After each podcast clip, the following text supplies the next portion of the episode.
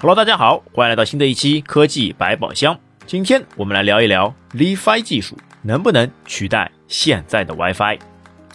随着移动互联网的发展，大家的生活逐渐发生改变，人们越来越离不开手机，而使用手机就离不开 WiFi。相信大家新到一个地方就会问一句：“哎，这里的 WiFi 密码是多少？”然而，除了 WiFi 无线网技术以外，还有另外一种技术叫 Li-Fi。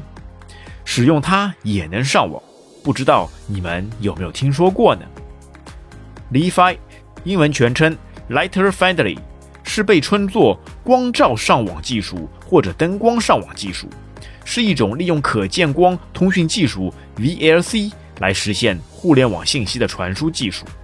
通俗的讲，光照上网技术就是以各种可见光源作为信号发射源，通过控制器控制灯光的通断，从而控制光源和终端接收器之间的通讯。通俗一点来说，WiFi 是利用无线信号上网，而 Li-Fi 利用的则是光源上网。也就是说，有光的地方就可以上网。Li-Fi 具有很多优点。它所使用的可见光频段频谱范围非常广泛，带宽是 WiFi 的一万倍，所以传输速度会非常快。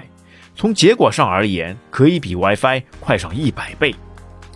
Li-Fi 极低的发热量使其不需要冷却，设备也能稳定运行，非常节能。而且最重要的一点是，光无法穿墙，使用 Li-Fi 上网，除了不用被其他人蹭网之外，还能有效的避免黑客的攻击，很安全。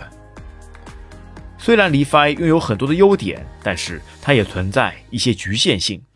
由于光源是信号发射源，所以如果灯光被阻挡或者光源消失，网络信号就会被切断。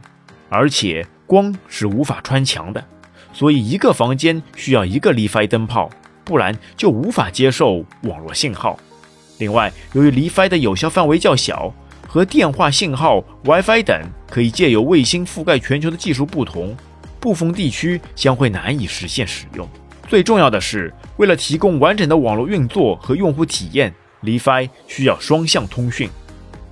由于 WiFi 被广泛使用，计算机、笔记本电脑、打印机、智能电视、手机和平板等设备都可以连接。